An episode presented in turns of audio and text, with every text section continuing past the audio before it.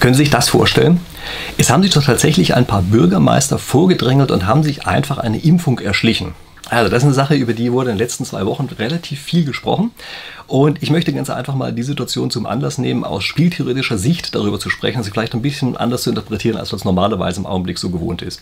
Ich verwende dazu zwei verschiedene Ansätze. Zum einen spreche ich über die 36 Strategeme, also eigentlich nur über eines davon, nämlich das Strategem Nummer 29. Das sind so chinesische Kriegslisten.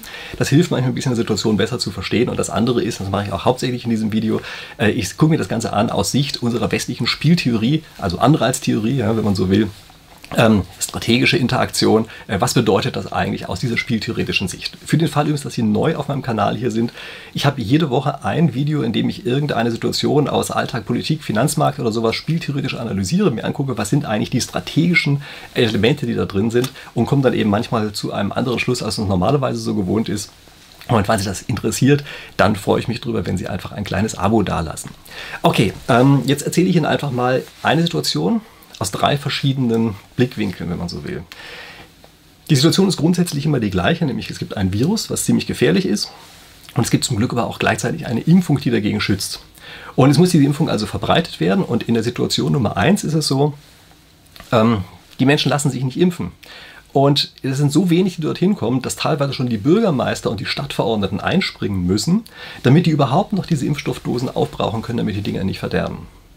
Geschichte Nummer zwei. Gleiche Situation wie eben, aber die Leute ähm, sind auch wieder nicht da und die Bürgermeister und die Stadtverordneten, die müssen jetzt auf einmal ankommen und mit gutem Beispiel vorangehen, müssen sich impfen lassen, um damit den anderen zu zeigen, Leute, wir glauben, dass das was Wichtiges ist und wir glauben, dass die Nebenwirkungen gar nicht so schlimm sind. Und jetzt kommt Geschichte Nummer drei. Gleiche Situation wie eben, aber die Bürgermeister haben sich vorgedrängelt und haben einfach den anderen die Impfungen weggeschnappt. So, Sie merken schon, dass ich hier dreimal eigentlich die gleiche Situation beschrieben habe, aber in anderen Nuancen dargestellt. Und interessant ist es sich jetzt äh, klarzumachen, was sind denn eigentlich die nicht ausgesprochenen Teile der jeweiligen Darstellung. Gucken Sie mal die erste Darstellung an. Also die Leute kommen einfach nicht, der Impfstoff bleibt sozusagen übrig. Dann heißt das, die Leute sind halt desinteressiert. Die sagen, naja, ist nicht wichtig genug. Ja? Ähm, das ist eine Interpretation. Das ist das, was mit dieser Geschichte letztlich erzählt wird. Gucken Sie mal die Geschichte Nummer zwei an, wenn die, die Bürgermeister mit gutem Beispiel vorangehen. Hier wird die Geschichte erzählt, die Leute glauben, ah, es könnte vielleicht doch gefährlich sein, was da ist, aber diese Impfung könnte auch ziemlich gefährlich sein. Und deshalb gehe ich da mal lieber erst nicht hin. Und indem also die Geschichte erzählt wird, ja, die Bürgermeister gehen mit gutem Beispiel voran, merken Sie, dass ein ganz anderer Zungenschlag dahinter steht. Ja? Ähm, auf einmal wird eine andere Message vermittelt und zwar ohne, dass sie explizit ausgesprochen wird. Und jetzt wird es interessant, nämlich welche Message wird eigentlich bei dieser Vordrängelgeschichte erzählt. Und Sie müssen sich vorstellen, es ist ja die gleiche Situation wie eben. Also es gab durchaus einzelne Impfzentren, wo die Leute scharenweise nicht zu ihren Terminen gekommen sind. Also trotzdem wird jetzt also erzählt, die Bürgermeister haben sich vorgedrängelt ähm, und haben den anderen sozusagen die Impfungen weggenommen. Was ist der unausgesprochene Teil davon? Nur der unausgesprochene Teil ist, alle wollen dieses tolle Zeug haben. Das wird nicht gesagt. Ja? Achten Sie drauf, es wird nicht gesagt. An keiner Stelle heißt es, dass wirklich eine unglaubliche Nachfrage danach da ist. Aber das ist impliziter Bestandteil dieser Geschichte und keiner stellt das mir in Frage, weil alle nur noch drauf gucken, Bürger, böser Bürgermeister hat sich vorgedrängelt. Ob es vielleicht gar keine Schlange gab, an dem er sich vordrängeln musste, spielt auf einmal überhaupt gar keine Rolle mehr. Und jetzt kommt noch eine andere schöne Nuance dabei. Wenn denn zu wenig Impfstoff da ist, und das ist ja bei Geschichte 3 der Fall, dann liegt das ja jetzt überhaupt gar nicht daran, dass die Leute äh, oder dass äh, zu wenig beschafft worden ist, sondern es liegt daran, dass die Leute so unglaublich viel von diesem Impfstoff haben wollten. Ja, also die Nachfrage, die war so unerwartet hoch. Und nur deshalb gibt es auf einmal so wenig von diesem Impfstoff. Was sie jetzt haben ist mit dieser dritten Geschichte, schlagen sie sozusagen zwei Fliegen mit einer Klappe. Nämlich sie können implizit erzählen, und zwar ohne es auszusprechen, die Beschaffung war überhaupt kein Problem. Es gibt überhaupt kein Problem auf der Beschaffungsebene, sondern nur diese exorbitant hohe Nachfrage, die hat dazu geführt, dass wir im Augenblick gerade ein paar kleine Lieferschwierigkeiten haben. Diese Bürgermeistergeschichte ist völlig außen vor. Das sind ganz kleine Anzahlen, um die es da überhaupt nur geht. Ja, weiß ich, ein paar hundert äh, von solchen Impfdosen. Also überhaupt nicht der Rede wert, wenn wir 80 Millionen durchimpfen wollen. Aber egal, die Geschichte impliziert, dass ähm, die, das Problem sozusagen auf einer ganz anderen Ebene liegt, jedenfalls nicht auf der Beschaffung. Und es wird noch etwas anderes implizit erzählt, nämlich es gibt überhaupt erstmal eine Schlange. Und das ist wichtig, weil wenn es eine Schlange gibt, dann heißt es ja, dass ganz viele andere sich darum drängeln, diesen Impfstoff endlich zu kriegen. Und das heißt, es wird damit das erreicht, naja, dass sozusagen die Sache insgesamt viel erstrebenswerter aussieht, als sie vielleicht im anderen Fall gewesen wäre. Ja? Ähm, jetzt habe ich Ihnen schon gesagt, ähm, in solchen Situationen gucke ich mir oft nach, was gibt es denn da von diesen Strategien, von den klassischen äh, chinesischen Strategien, was gibt es denn da für eine, die dafür gut passt? Und hier passt das Strategem 29 hervorragend.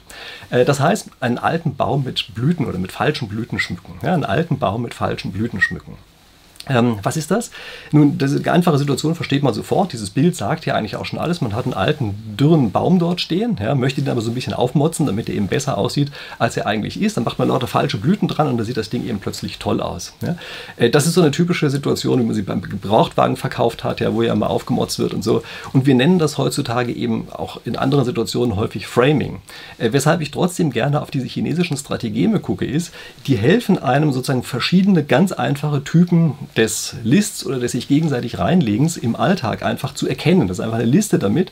Und indem man einfach nur darüber nachdenkt, ja, welches dieser Strategeme ist in dieser Situation gerade passend, hilft es einem auf einmal, eine solche Situation zu verstehen. Und als ich da diese Liste der Strategeme durchgesehen habe, habe ich sofort gedacht, ach genau, klar, natürlich. Äh, das ist die Strategem 29, ja, diesen alten, dürren Baum da mit falschen Blüten schmücken. Ja. Ähm, ich kann mir an der Stelle übrigens nicht verkneifen, ähm, dass ich äh, dazu selber auch ein Buch geschrieben habe. Das halte ich Ihnen jetzt hier einfach mal rein. Ja, das heißt die 36 Strategeme der Krise. Ähm, ich gucke selbst auch mal in solchen Situationen in dieses Buch rein. Ja, da habe ich ganz einfach eben diese alten Strategeme genommen und habe gesagt, was haben die eigentlich für eine Krise für Bedeutung? Ja, also für den Fall, dass ihr das interessiert, vielleicht gucken Sie einfach mal in der Videobeschreibung unten nach, da äh, schreibe ich den entsprechenden Link rein, wo Sie dieses Buch finden können. Ja, also mir hilft das immer unglaublich stark, einfach diese Strategeme mal durchzusehen und damit verstehe ich plötzlich eine Situation eben viel besser, als ich sie im anderen Fall äh, verstanden hätte. Jetzt nähern wir uns aber der gleichen Situation nochmal aus ähm, Sicht sozusagen unserer westlichen Spieltheorie. Ja, verlassen wir mal gerade diese Sache mit den Kriegslisten, mit diesen Strategien und gucken Sie also aus spieltheoretischer Sicht an. Und da müssen Sie erstmal fragen, welche Anreize bewirken eigentlich diese Priorisierungsvorgaben, von denen hier immer die Rede ist. Bei den Priorisierungsvorgaben, also die Impfreihenfolge, ja, bei den Priorisierungsvorgaben muss man sich erstmal klar machen, das ist ja nichts, was sozusagen objektiv vorgegeben ist, sondern es ist letztlich ein politischer Kuhhandelsprozess, der da vorher abläuft und mit dem gesagt wird, also folgende Reihenfolge von Impfungen, das ist die einzig richtige Reihenfolge und genau die muss entsprechend eingehalten werden. Ähm, ob die Reihenfolge, so wie Sie heute gewählt haben, die einzig richtige ist, sei mal sehr stark dahingestellt. Also in anderen Ländern werden andere Reihenfolgen ge äh, gewählt und es kann auch beispielsweise sehr gut sein, dass es viel schlauer gewesen wäre, erst die mobilen Leute ähm, zu impfen, weil die sehr viele andere potenziell anstecken, danach erst die Risikogruppen oder vielleicht die beiden zusammen. Also da gibt es sehr viele Argumente in die verschiedensten Richtungen.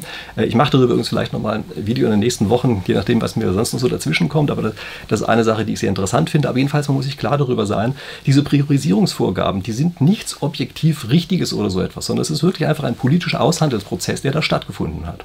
Und wenn man die jetzt auf Biegen und Brechen durchsetzt und sagt, ab heute sind die in Stein gemeißelt und jeder jeder, der davon abweicht, ist auch nur, äh, ist sofort einen Kopf kürzer, dann führt das dazu, dass man bestimmte Anreize setzt. Und diese Anreize wirken auf einmal in die Richtung, dass es eben nicht mehr darum geht, möglichst schnell die Bevölkerung durchzuimpfen. Das steht gar nicht mehr mit auf, dem, auf der Prioritätenliste mit drauf. Sondern es heißt jetzt einfach nur noch, man muss sich ganz exakt an diese Vorgaben halten. Und jeder hat also Angst davon abzuweichen und man lässt dann lieber Impfdosen auch vergammeln oder gibt sie eben gar nicht raus oder schickt sie an die falsche Stelle oder sowas. Hauptsache, man hat sie keinem Falschen gegeben. Und alle werden ängstlich, Einige Impfdosen werden verderben und es wird insgesamt ein unglaublich langsamer Prozess. Und das ist genau das, was wir im Augenblick erleben. Also gucken Sie sich einfach an, wo wir in Deutschland stehen, ähm, in der Geschwindigkeit, mit der wir diese Impfungen hinkriegen. Es ist peinlich. Es ist einfach von vorne bis hinten peinlich, an welcher Stelle wir stehen. Und gucken Sie sich gerne mal die Liste äh, vom Statistischen Bundesamt an. Da werden Sie sehen, äh, welche Länder da vor uns sind. Das ist wirklich einfach ein absolutes Armutszeugnis. Und das ist einfach die Folge davon, dass wir Fehlanreize gesetzt haben. Wenn wir einer Verwaltung den Anreiz setzen, ja, keinen Fehler zu machen und nicht an, einem einzigen Fall von einer vorgegebenen Priorisierung abzuweichen, dann ist klar, dann haben die das eben als das wichtigste Ziel. Und das andere Ziel, dass eben möglichst schnell die Bevölkerung durchgeimpft werden muss, das ist auf einmal völlig aus dem Radar rausgefallen. Wie hätte man das Ganze denn eigentlich besser machen können? Nun, ganz einfach, indem man dafür sorgt, dass die Anreize dafür sorgen, dass jeder Einzelne eben so schnell wie möglich geimpft werden soll. Wie kriegt man das hin? Nun beispielsweise hätte man den Impfstoffherstellern sagen können, okay, prima, wir machen einen Preis äh, für eure verschiedenen Impfdosen aus ein bisschen unterschiedlich zwischen den verschiedenen Herstellern, aber dieser Preis wird vereinbart. Und den kriegt ihr für jede geimpfte Person, die ihr uns zeigen könnt. Also jeder, der mit seinem Impfstoff zweimal eine Person geimpft hat, der kann diesen Preis ähm, bei uns äh, einreichen und kriegt das. Was wäre jetzt passiert? Nun, jetzt wäre passiert, dass mehrere privatwirtschaftlich organisierte Unternehmen in unglaublich starker Konkurrenz zueinander stehen. Ist nicht mehr so, dass nur von dem einen oder nur von dem anderen gekauft wird, sondern derjenige, der es hinkriegt, die Bevölkerung schnell zu impfen, derjenige kann auch seinen Impfstoff verkaufen. Und wer es nicht schafft, bleibt halt drauf sitzen. So einfach ist das. Und auf einmal sind Anreize da, dass alle nur noch drüber nachdenken, wie können wir möglichst schnell es schaffen, tatsächlich die Leute zu erreichen. Was kriegen wir hin? Ja? Wie müssen wir den Leuten klar machen, dass das Zeug eben wirklich harmlos ist und so weiter und so weiter. Also und bis hin zur Logistik, ja, was relativ schwierige logistische Aufgabe ist. Diese ganzen Sachen würden dann auf einmal geschafft und zwar deshalb, weil einfach mit unglaublicher, ähm, äh, also Inbrunst sozusagen, sich Leute dahinter klemmen und in die richtige Richtung marschieren. Und wenn man da drin priorisieren will, wenn man sagt, ja, aber es gibt beispielsweise einzelne Gruppen, bei denen wollen wir, dass sie zuerst geimpft werden, zum Beispiel die über 80-Jährigen oder die, die in Altersheimen wohnen oder irgend so etwas, na, dann sagt man denen einfach, für jeden, bei dem ihr schafft, von denen zu impfen, kriegt ihr den doppelten Preis. So einfach ist das. Damit haben sie die Anreize entsprechend gesetzt und auf einmal funktioniert der ganze Rest wie von allein, weil wir keine Vorschriften mehr beachten müssen oder irgendwas, ja, sondern wir müssen einfach nur noch sehen, dass wir möglichst schnell es hinkriegen, das zu erreichen, was zu erreichen ist, nämlich die Bevölkerung durchzuimpfen. Wir haben es aber nicht so gemacht. Wir haben es anders gemacht. Wir haben gesagt, nee, nee, Privatinitiative, daran glauben wir nicht mehr. Wir glauben an die Verwaltung und wir glauben an Vorschriften. Und was passiert jetzt? Nun, irgendeine Vorschrift wird zu einem gewissen Grad missachtet. Als Folge davon muss die nächste Intervention kommen. Jetzt müssen wir mit der nächsten Verwaltung arbeiten, müssen sagen, oh, jetzt müssen wir die Büroräume einzelner Bürgermeister durchsuchen. Sie müssen sich das mal vorstellen. Ja? Also jetzt werden Büroräume von Bürgermeistern durchsucht, weil sie ja potenziell Menschenleben gefährdet haben. Denn sie haben ja 500 Impfungen ähm, an der normalen Priorisierungsreihenfolge vorbeigeschleust. Ja, das muss man sich erst mal vorstellen. Und jetzt achten wir mal kurz darauf, was bei dieser Geschichte hier für eine Besonderheit ist. Wir haben es hier damit zu tun, dass wir sagen, es gibt eine bestimmte Anzahl von Impfdosen und 500 davon sind in eine falsche Richtung gegangen. Diese 500 wirken auf einmal völlig übersteigert und sorgen also dafür, dass die Staatsanwaltschaft intervenieren muss. Gucken Sie sich bitte mal an, welche Geschichte auch hier nicht erzählt wird. Es wird nicht die Geschichte erzählt, warum denn bitte schön in der EU, an die wir das delegiert haben, die Impfstoffbeschaffung, warum dann ein paar hundert Millionen Dosen zu wenig gekauft worden sind.